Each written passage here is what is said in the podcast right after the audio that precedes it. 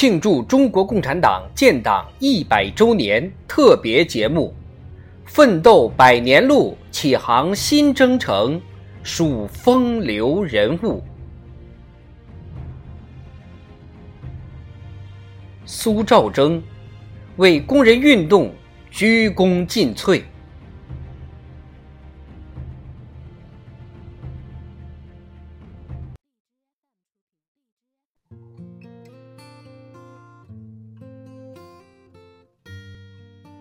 苏兆征，一八八五年出生在珠海奇澳岛一个贫苦农民家庭。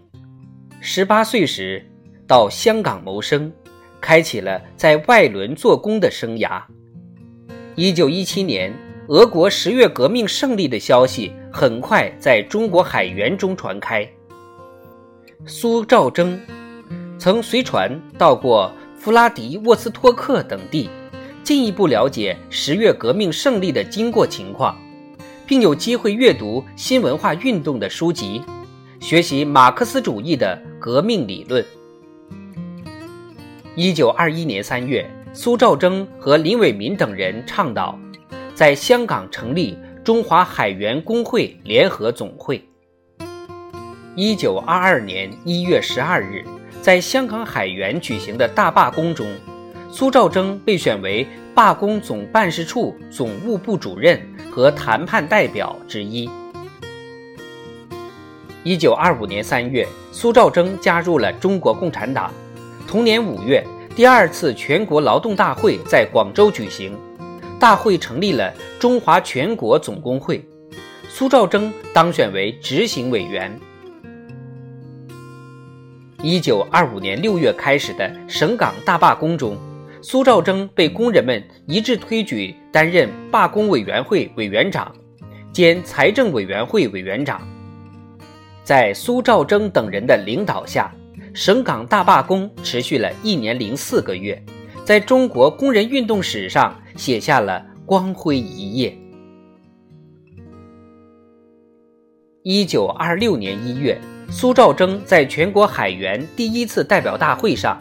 当选为总工会执委会委员长。五月一日，第三次全国劳动大会在广州召开，苏兆征被选为全国总工会执委会委员长，成为全国工人所拥戴的领袖。一九二七年四一二反革命政变后，苏兆征出席在武汉召开的党的五大。当选为中央政治局候补委员，八七会议选出了新的临时中央政治局，苏兆征当选为中央临时政治局委员，他与瞿秋白、李维汉一起被选为中央政治局常委。一九二八年春，苏兆征赴苏联参加赤色职工国际第四次代表大会。和共产国际第六次代表大会，均当选为执委会委员，并当选为农村工会国际副委员长。在莫斯科期间，苏兆征出席了党的六大，当选为中央政治局委员、常委。长期艰苦的斗争和紧张的工作，使苏兆征积劳成疾。一九二九年二月二十五日，苏兆征不幸病逝。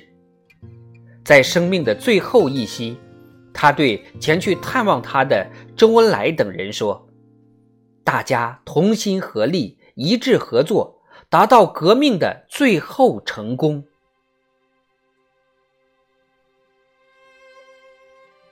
人们没有忘记苏兆征英勇战斗。鞠躬尽瘁的一生。